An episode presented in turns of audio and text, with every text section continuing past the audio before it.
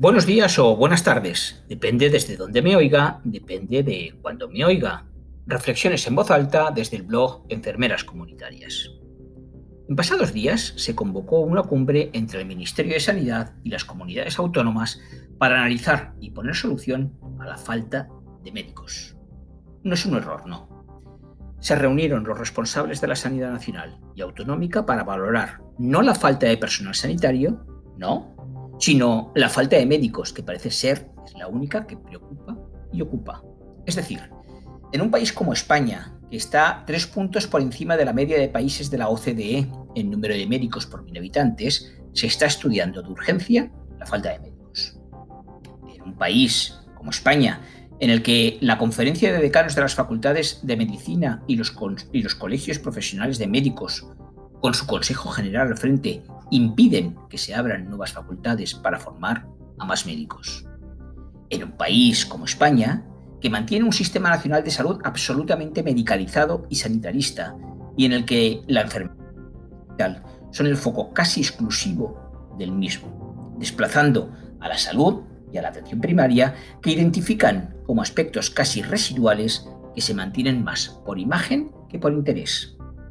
En un país como España, en el que el envejecimiento, la cronicidad, la soledad, la discapacidad, la vulnerabilidad, que se van a ver agravadas por los efectos colaterales de la COVID-19 y que generan un contexto de cuidados al que no se le da respuesta adecuada al centrarse casi exclusivamente en los procesos agudos, olvidando la promoción de la salud, la participación comunitaria o la educación para la salud, por poner algunos ejemplos. En un país como España, que ocupa el número 28 de 36 países en el número de enfermeras por cada mil habitantes, con una diferencia de más de 3 puntos con la media de países de la OCDE y a más de 12 de Noruega, que ocupa el primer lugar. En este país, España, se convoca una cumbre para debatir sobre la falta de médicos. Y en dicha cumbre se acuerdan tres ejes sobre los que trabajar. Habilitar a los aprobados MIR sin plazas, también a los médicos extracomunitarios agilizando el proceso y ante necesidades justificadas y facilitar también la movilidad de intérpretes. En este sentido, por lo tanto, también llaman la atención los ejes consensuados a los que se ser sin excesivo problema. Digo que llama la atención porque que se habiliten como si de un indulto graciable se tratase a quienes han aprobado la prueba de MIR sin que hayan obtenido plaza, cuando en enfermería, por ejemplo, aún estamos desde 2005 pendientes de que se resuelva una prueba extraordinaria que dé acceso a la especialidad de enfermería familiar y comunitaria. A cerca de 40.000 enfermeras que lo han solicitado, o que las residencias de adultos mayores sigan siendo el principal foco de contagio y muerte de la pandemia sin que se contraten a enfermeras especialistas de geriatría, o que la salud mental siga estando bajo mínimo sin que se contraten especialistas de salud mental o que en la mayoría de los territorios autonómicos sus respectivos servicios de salud aún no hayan creado plazas específicas de especialistas o que no se hayan ni tan siquiera establecido los criterios de acceso a las mismas, todo ello en un contexto, como decía, de cuidados, parece que no tenga mayor importancia y que no haga falta ninguna cumbre ni tan siquiera reunión para abordarlo.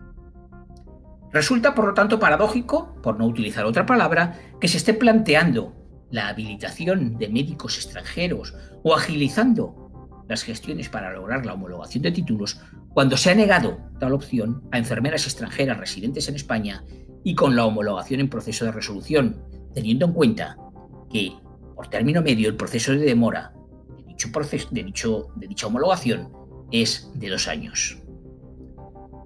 Y que hicieron dicha solicitud, ofreciéndose, incluso sin cobrar, para colaborar en los peores momentos. Pero se ve que la única carencia es la de médicos. Finalmente, el trasvase de médicos interniveles ya será la gota que colme el vaso del deterioro de la atención primaria.